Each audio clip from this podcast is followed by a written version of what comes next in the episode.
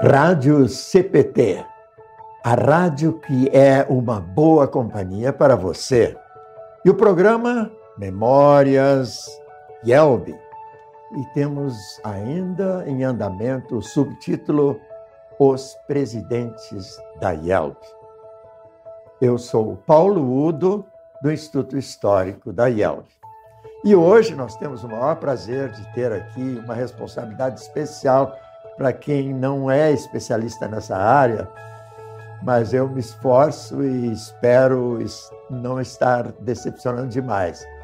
Temos hoje aqui o nosso presidente, uh, Geraldo Valmir Schüller, que uh, foi, foi vice-presidente também e agora foi reeleito presidente. Mas cabia bem nos nossos programas a presença dele. Só para um bom dia, presidente. Nós saudamos Paulo Udo, né, saudamos todos os ouvintes da Rádio CPT, também todos que nos acompanham pelas nossas redes sociais, no canal no YouTube, na nossa página no Facebook. É uma grande alegria, uma grande honra poder estar aqui e especialmente para falar de, de algo tão importante que é a, presidência da IELB. Poder estar é, ocupando a presidência da IELB, poder estar falando sobre a presidência da IELB, para mim é uma grande honra e, ao mesmo tempo, uma grande responsabilidade. O pastor reverendo Geraldo Balmir Schiller ele nasceu em Santa Catarina, no município de Dionísio Cerqueira, no ano de 1967. Seus pais, o senhor Adriano e a dona Helena, e casou-se com a senhora Carla Dreyer da Silva, né? em 1994, ou seja, um ano após a sua formatura. E os filhos deste matrimônio, Helena Marina e Henrique Valmir. Então, alguns nomes se repetem aí, passando de geração em geração. Ele se formou em teologia em São Paulo, na Escola Superior de Teologia, em 1993, como já dissemos. Após, uh, antes, um ano antes de terminar esses estudos, ele fez um estágio e esse estágio foi na capital do estado de Minas Gerais, em Belo Horizonte. E se formou, então, em 93, eh, e aí sim foi para o município de Vila Velha, no estado do Espírito Santo. Já também uma cidade grande, com cerca de 500 mil habitantes, mais de 500 mil habitantes, e ali ficou por cinco anos. A Após isso, recebeu, ou logo no final desse tempo, recebeu um chamado para Cacoal, Rondônia. E esse ministério, que foi por 11 anos, é um ministério todo especial, considerando que os anteriores ministérios pastorais foram em cidades e capitais, mas ali um local sumamente missionário, onde a nossa igreja luterana estava já há alguns anos, mas com bastante eficiência e organização e funcionando muito bem. Uh, Pastor Schiller também ele está na diretoria, de certa forma, desde o ano 2010, logo após Cacoal. E ali, então, diversas, podemos dizer tranquilamente, diversas vice-presidências. E a partir do ano 2019, assumiu a presidência e agora foi reeleito até o ano 2026. É, também devemos chamar a atenção que é, o pastor Schiller também tem várias no período de seu ministério, várias publicações e também participou de muitas comissões da igreja. Enfim, procurou sempre crescer no conhecimento e na prática missionária para levar Cristo para todos. E eu colocaria assim como primeira primeira parte uma, uma pesquisa que para mim sempre é bastante prazeroso fazer essas pesquisas, que eu acabo conhecendo bem os ex-presidentes, os presidentes e os presidentes reeleitos, no caso, né? E ele baseou a sua chegada ao seminário, conforme dito e está escrito no Mensageiro Luterano, é, com seus jovens 17 anos de idade e usou dois textos bíblicos para explicar isso numa reportagem do Mensageiro Luterano. Isaías 6, 8. Eis-me aqui, envia-me a mim, e também o que Maria disse, e, registrado em Lucas 1, 38.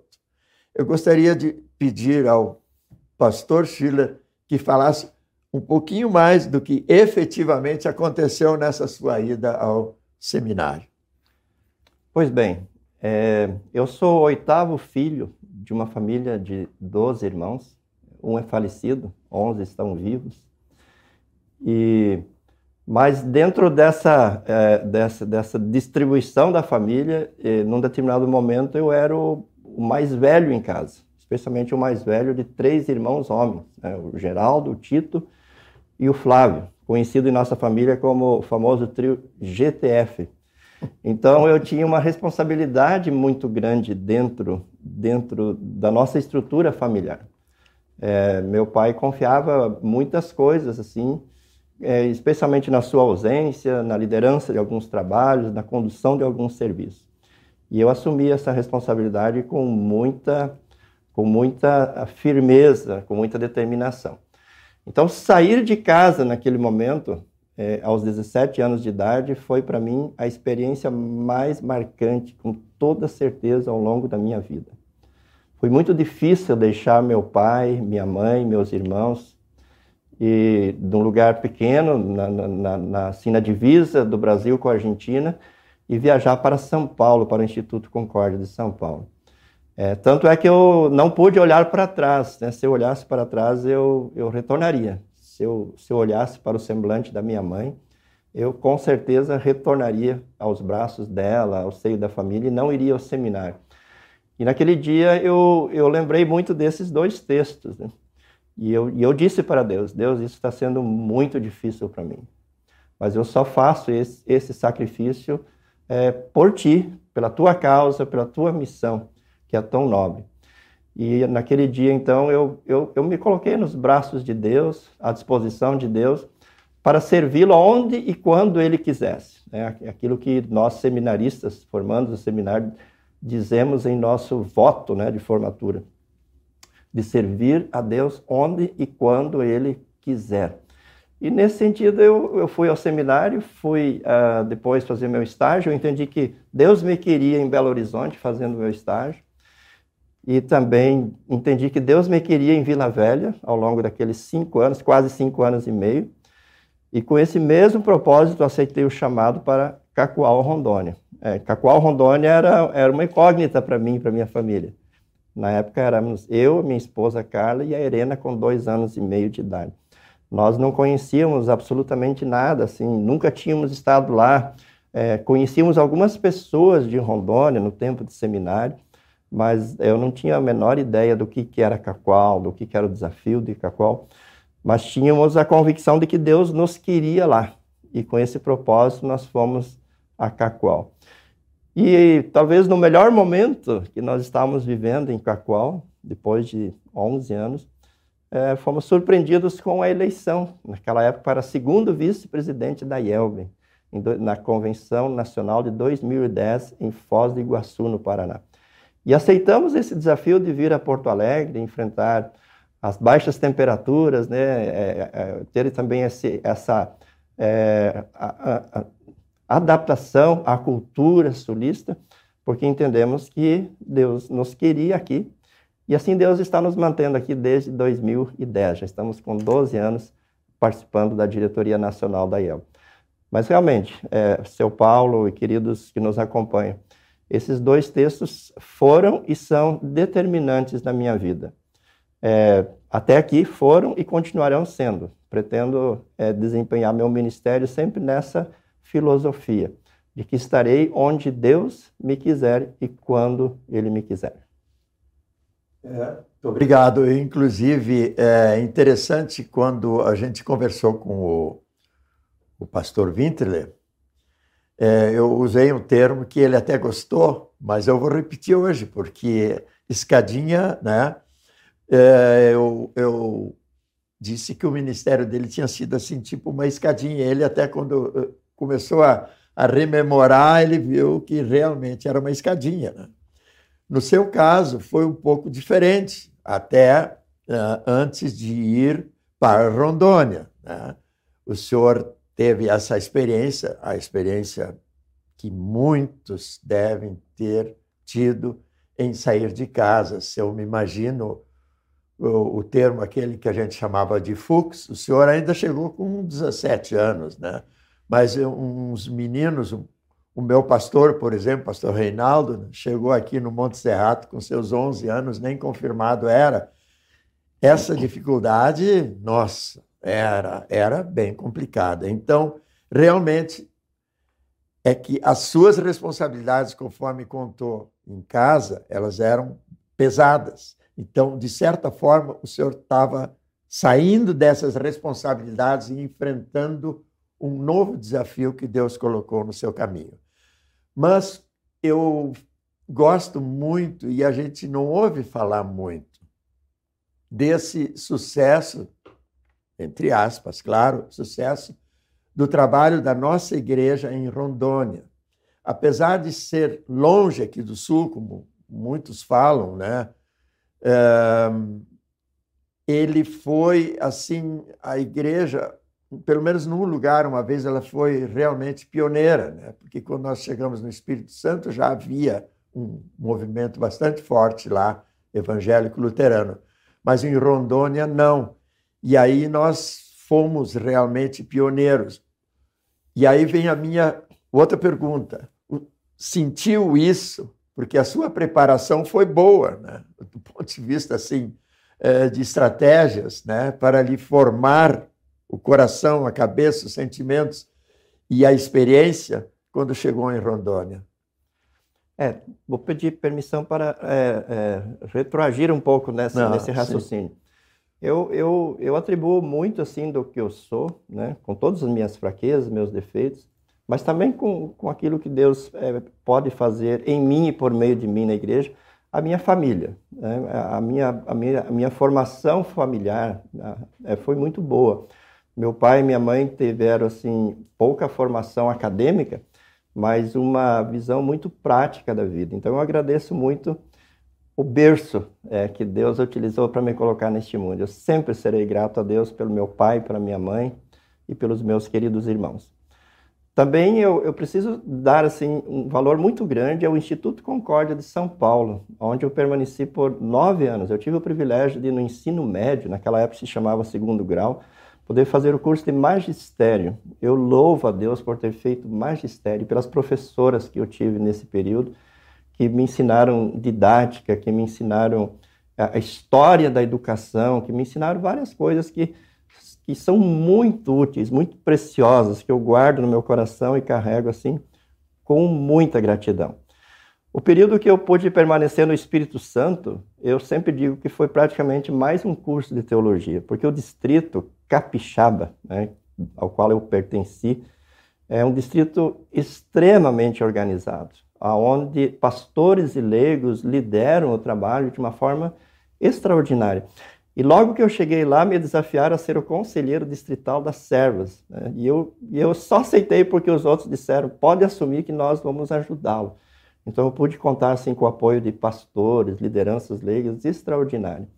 De tal forma que quando eu estava com cinco anos e meio de ministério e recebi o chamado para Cacoal, Cacoal era um desafio assim extraordinário para mim, porque era uma congregação grande, uma congregação com uma escola é, e que tinha seus problemas, né, como praticamente todas as instituições de ensino têm. E eu, com cinco anos de ministério, fui desafiado, então, a ser o pastor daquela congregação. Mas a, aquela bagagem que o próprio Distrito Capixaba me deu, que o seminário me deu, que a minha família me deu, E, e também a confiança de que Deus estaria comigo, de que Deus me queria lá, e de que Deus, por meio de mim, realizaria a sua obra, a sua vontade. Isso fizeram com que eu e minha esposa e minha filha fôssemos para lá naquela ocasião. Mas precisa também é, falar, Paulo e demais irmãos, Rondônia ocupa assim um espaço é, ultra, super especial no meu coração. É, Rondônia é pelos desafios que a igreja tem lá, e pelas características das pessoas. É, Rondônia, a, a, igreja é formada por muitos, muitas pessoas que migraram do sul do Brasil, do Espírito Santo, de Minas, de todas as regiões do Brasil. E elas sofreram muito lá. É, quando elas chegaram lá no final da década de 70, nos anos 80, essas pessoas enfrentaram a malária, a falta de estradas, a, a, as carências, a, a ausência muitas vezes do poder público. E essas pessoas eh, superaram tudo isso né, com muita bravura, com muita, com muita fibra, com muita determinação, com muita fé em Deus, e especialmente fazendo uma coisa muito importante: ajudando umas às outras. Então, é, criaram a cultura do acolhimento, a cultura da integração, a cultura da ajuda, né? a cultura de dizer: olha, que bom que você está aqui.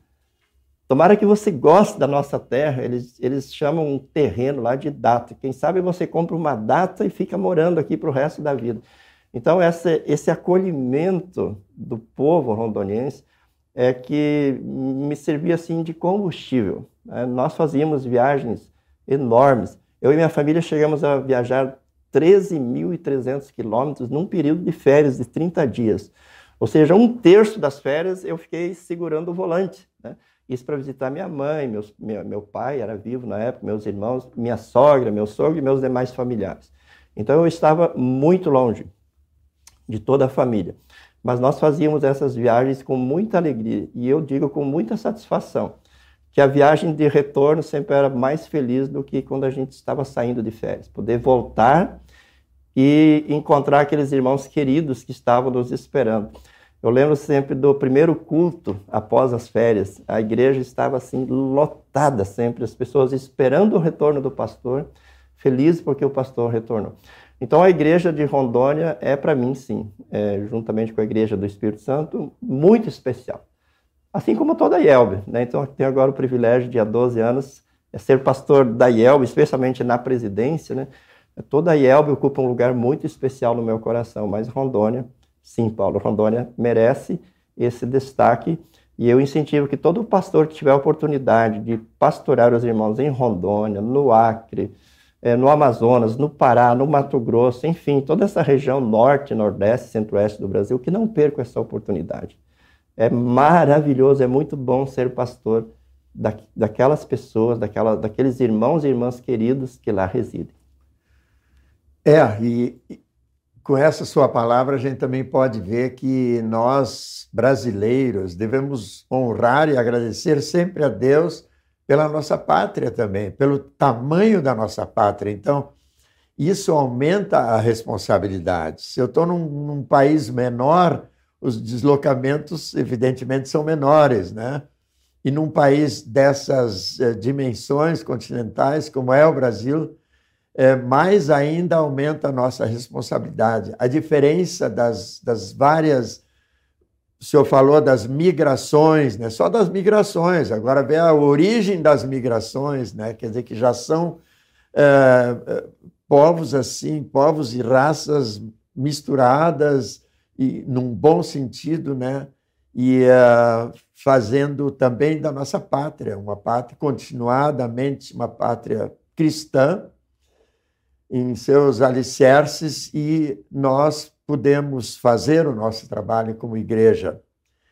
É, ainda comentando até da sua chegada aqui, e eu também comentei um pouco aqui com o nosso amigo técnico aqui que nos acompanha aqui, que é o Rodrigo Bloch, a quem a gente, eu sempre agradeço pela eficiência dele em uh, ele se responsabiliza para que isso chegue a a todo o Brasil e outros lugares do mundo, é, a sua participação direta em comissões, em uh, comissões de jovens, Em, uh, também o senhor teve a oportunidade de fazer publicações. São, assim, tarefas, eu diria assim, quase que extrapastorais, mas que estão no todo no, no escopo uh, do ministério essas atividades. Também em comissões e departamentos da igreja, né, que o senhor participou diretamente. O quanto isso somado com o Cacoal, somado com o Espírito Santo, o Estado do Espírito Santo, Minas Gerais, seu estudo em São Paulo, como isso lhe dá um bom lastro para ser, e agora eu vou dizer minha opinião, um bom presidente. Obrigado. Olha, é, eu acho que a vida é um constante aprendizado. Né? Eu, por exemplo, não sei nadar. E eu explico por quê. Porque eu nunca me jogaram na água e, e, e nunca fiz essa tentativa, né? Fui criado próximo a um rio e a minha mãe dizia assim, ó, não vão no rio porque é perigoso. E eu fui obediente e não aprendi a nadar. Mas eu estou dizendo isso pelo seguinte, é, se a gente não se joga na água, a gente não aprende. E à medida em que a gente se joga ou é jogado na água, a gente aprende a nadar. Então, eu sempre gostei do convívio na igreja, eu sempre gostei de estar com as pessoas, eu sempre Achei maravilhoso poder desfrutar desses momentos, seja numa comissão, numa reunião, numa preparação de um evento, num evento propriamente dito. Então, logo que eu, que eu cheguei em Vila Velha, me, me convidaram a ser conselheiro das servas do distrito, eu aceitei. E foi uma experiência extraordinária. É, conselheiro distrital dos jovens, conselheiro regional no, em Rondônia dos jovens. Então, nós realizávamos congresso com 700 jovens. Conselheiro regional das servas, nós reunimos 700, 750 servas num, num evento. Era extraordinário. E, e, uma das coisas que eu pude participar é, foi da AFA, Assessoria de Finanças e Administração do Distrito Rio Machado. O que, que era a AFA? Era uma, uma comissão que cuidava da parte administrativa e, e financeira do, do distrito.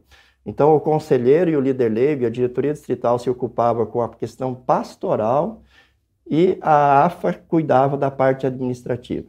Então, nós recebíamos todos os orçamentos das paróquias, nós recebíamos todos os planejamentos das paróquias, todos os projetos das paróquias, e nós, é, como assessoria de finanças e administração, analisávamos tudo isso e encaminhávamos as propostas para o distrito. Então, o distrito sempre votava o parecer da AFA, e eu fui presidente da AFA por um período. Uh, percebendo algumas dificuldades em algumas paróquias, nós nos colocamos à disposição para realizar programa de mordomia da oferta nessas congregações. Fizemos esse programa em várias congregações. É, auxiliamos as paróquias a, a, organizar o seu orçamento, a sua contribuição para o distrito, a sua contribuição para a IELB. E essa foi uma experiência assim que me deu muita, muita oportunidade de, intera de interação com pastores, com paróquias, e muita oportunidade de crescimento. Foi a partir desse trabalho, inclusive, que um dos pastores do distrito me indicou, lá em, no processo eleitoral em 2008, 2009, se não me falha a memória, é, a ser candidato a segundo vice-presidente da IELB, porque ele percebeu em mim, né, na condução da AFA, na presidência da AFA, algumas virtudes que ele achou que seria interessante indicar para a IELB e eu acabei participando do processo e sendo eleito. Então, sim, é, toda oportunidade de trabalho, é, escrever mensagens para o devocionário Cinco Minutos com Jesus, para o Castelo Forte,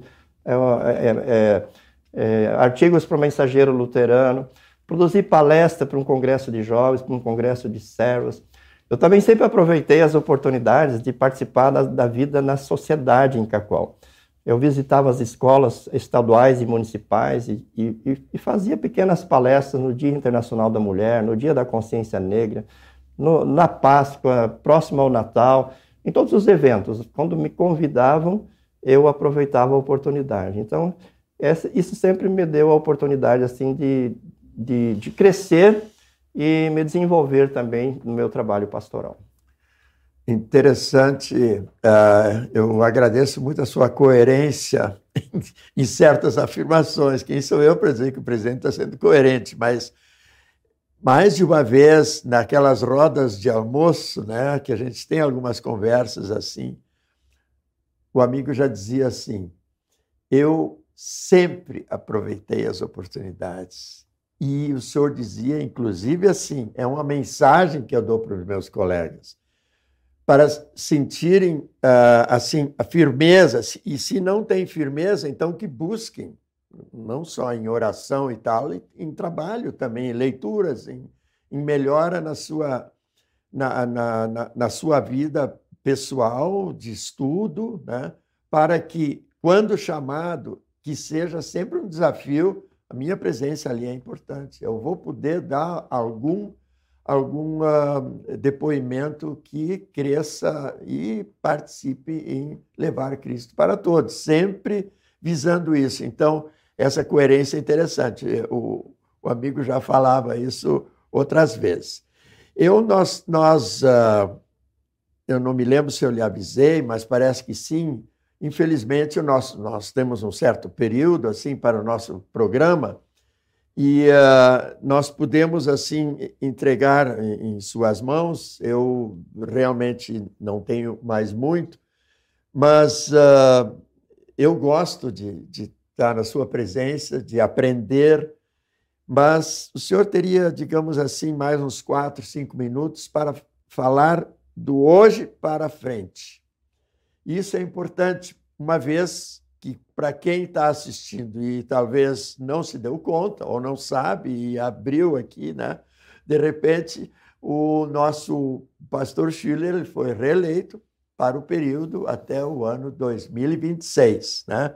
Isso é uma, uh, um trabalho bom para a igreja, ele está preparado, no meu singelo ponto de vista, e eu gostaria, assim, que o senhor pensasse os pontos principais que, na sua agenda, o senhor marcou com aquela tintazinha que chama atenção. Assim.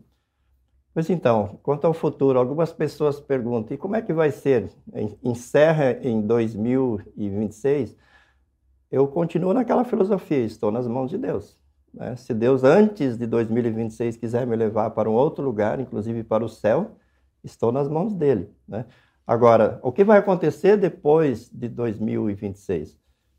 Está nas mãos de Deus. Hum. Né? Eu prefiro me tranquilizar assim e não, e não me preocupar com o futuro, com o que vai acontecer, o que não vai acontecer. Nós estamos e continuaremos nas mãos de Deus, dizendo: Eis-me aqui, Senhor, envia-me a mim.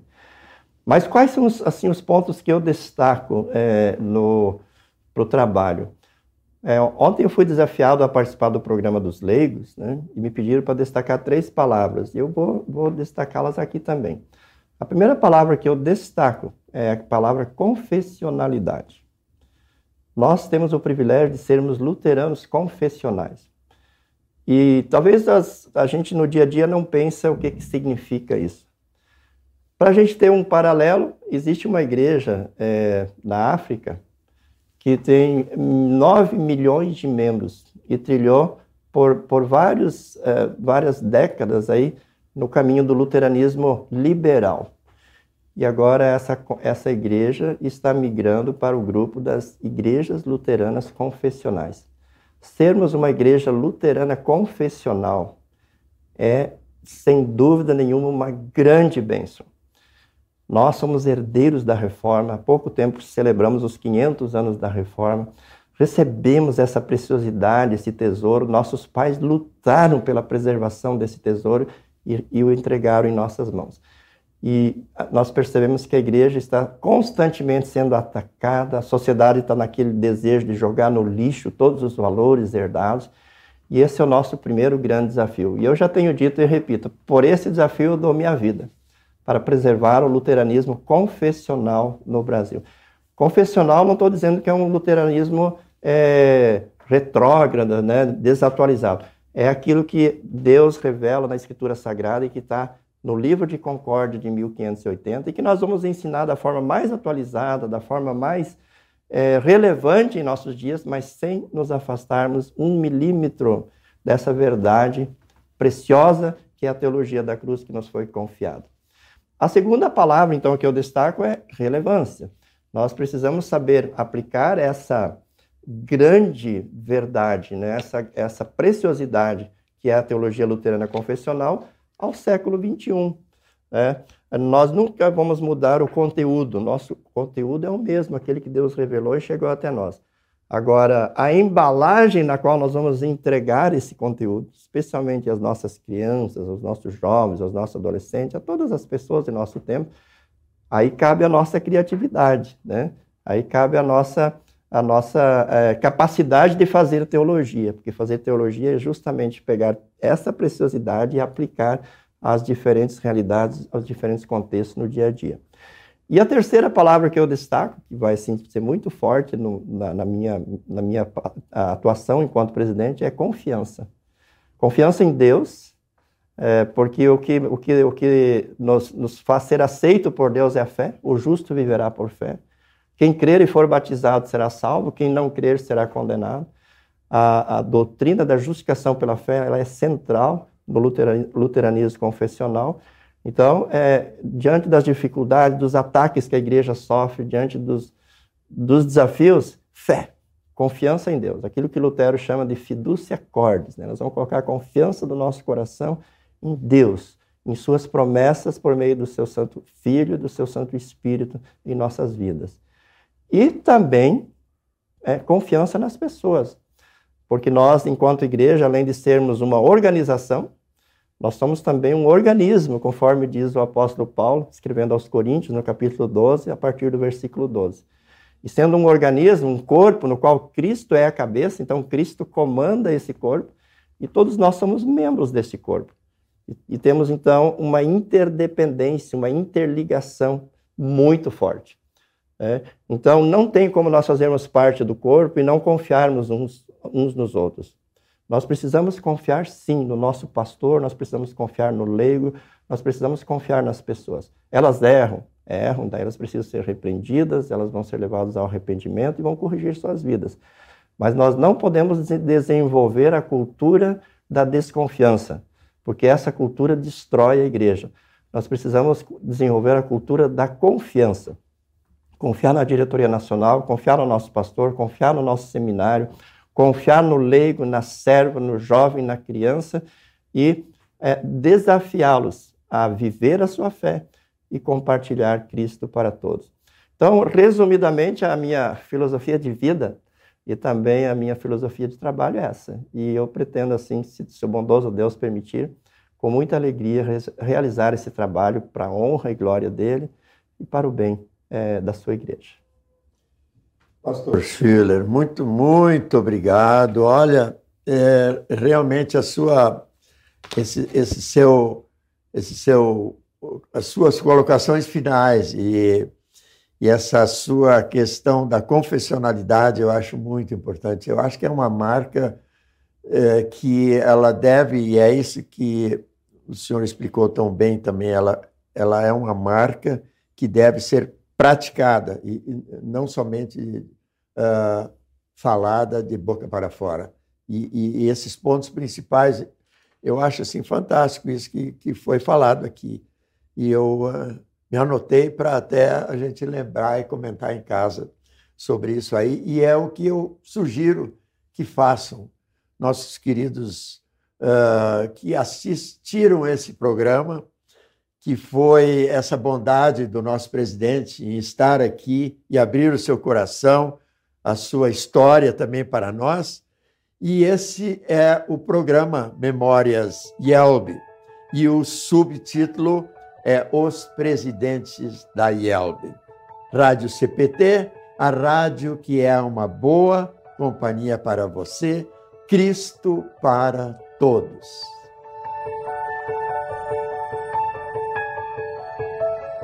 Para saber mais, entre em nosso site radiocpt.com.br e acompanhe nossa programação. Siga e curta nossos canais no youtube.com/radiocpt, facebook.com/radiodaielb e o nosso podcast no SoundCloud e Spotify. E compartilhe a mensagem de Cristo para todos.